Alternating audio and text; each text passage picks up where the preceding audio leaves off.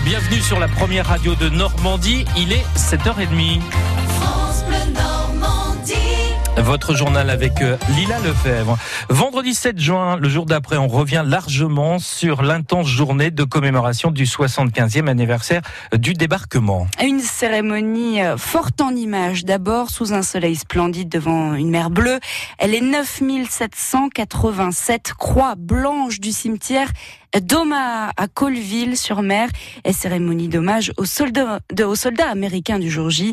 Emmanuel Macron, Donald Trump, côte à côte devant une foule de 12 000 personnes et derrière eux des vétérans américains dans la tribune officielle, vétérans auxquels le président Trump s'est adressé longuement dans son discours.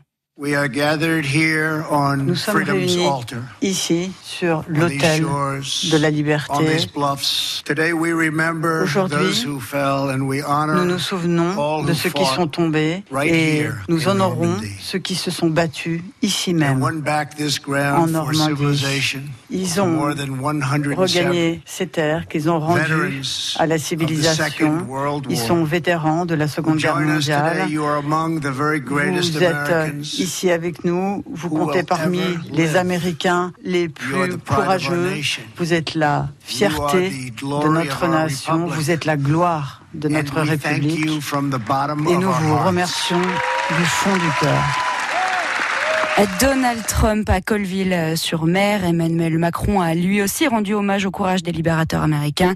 Il a profité de cette cérémonie pour faire chevalier dans la Légion d'honneur cinq des vétérans, des vétérans américains présents. Des vétérans qui étaient encore euh, présents euh, en nombre pour ces cérémonies. Ah oui, 500 en tout ont fait le déplacement en Normandie, parmi eux beaucoup de Britanniques.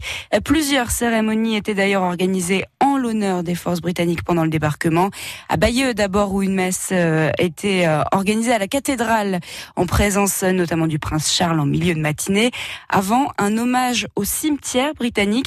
Et puis en, début d'après-midi, c'est Taromanche qui a célébré ces Anglais qui l'ont libéré, Olivier Duc. Entouré de télévision et de médias britanniques au son de la cornemuse et de l'orchestre de la Royal Air Force, Aromanche avait plus que jamais un air très anglo-saxon au moment de la cérémonie britannique et pour cause, comme le rappelle le maire Patrick Jardin. Les vétérans anglais, ils sont chez eux chez, dans cette ville.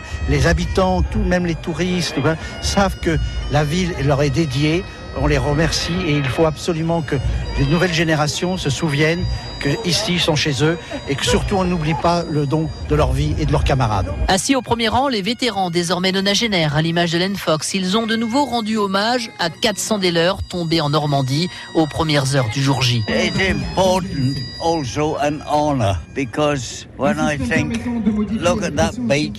C'est important mais c'est aussi un honneur parce que quand je suis arrivé sur cette plage, j'ai pensé en moi-même que la plage et la mer avaient tourné en une sorte de rhum rouge, un vieux rhum rouge que vous ne pourriez imaginer. J'ai été chanceux. Les gens me disent, vous êtes un héros. Je dis non, j'étais chanceux. Je suis revenu ici avec ma petite fille pour le prouver. Cérémonie œcuménique de recueillement émouvante, elle s'éclose comme elle avait débuté sur les cornemuses et le salut respectueux aux vétérans. Le reportage à Romanche d'Olivier Duc. Ce 75e anniversaire du débarquement en Normandie a été l'occasion euh, hier pour les Britanniques de poser la pierre de leur première euh, de leur euh, futur mémorial à Vers-sur-Mer en présence de la première ministre britannique Theresa May pour qui c'est une des dernières sorties. Elle doit remettre sa démission aujourd'hui. Les Français du débarquement, longtemps oubliés de l'histoire, à l'honneur aussi hier. cérémonie d'hommage aux hommes du commandant Kieffer présidée par Emmanuel Macron. Le président de la République a rendu hommage aux 177 Français qui ont débarqué le 6 juin 1944 à 7h30 sur Sword. Le président de la République a longuement rendu hommage à Léon Gauthier, 96 ans, un des trois derniers hommes de Kiefer en vie. Il était présent pour les commémorations. Les Canadiens à l'honneur également. Pour la première fois, la cérémonie internationale était organisée à Courseulles-sur-Mer, à Juno Beach, en secteur canadien. Une cérémonie présidée par le président, par le Premier ministre Édouard Philippe en présence de son homologue canadien Justin Trudeau. Euh, plus tôt dans l'après-midi, une cérémonie canadienne était également organisée à Courcelles. 38 vétérans présents pour leur rendre hommage. 5200 personnes, dont des lycéens canadiens qui avaient fait le déplacement. Mélissa est professeure d'histoire dans l'Ontario. Elle a amené avec elle une cinquantaine d'adolescents. Comment est-ce qu'on ne pourrait pas être touché par ça? C'est absolument incroyable d'être en présence euh, de tous ces anciens combattants. Ça, c'est où l'histoire devient réelle. Vraiment, c'est cette envie, on revit encore les, sentiments que les personnes, j'imagine, qu'ils ont subis au passé. Alors, c'est incroyable. Le cadeau, en fait, qu'on leur donne aussi, hein, on peut le voir dans le visage. Bien sûr, c'est un cadeau pour nous, mais pour qu'ils sachent comment on voulait bien les remercier, c'est incroyable. Je peux même pas imaginer ce qu'ils voient quand ils sont euh, sur la plage maintenant dans leur mémoire. C'est incroyable. La mer, le sable, des choses les premières choses qu'ils ont vues en débarquant. Oui, mais aujourd'hui, ils sont entourés de l'amour. Et ça devrait être bien quelque chose d'incroyable comparé à ce qu'ils avaient subi il y a 75 ans. Mélissa, canadienne, qui a fait le déplacement pour les commémorations à Courseul, au micro de Jean-Baptiste Marie.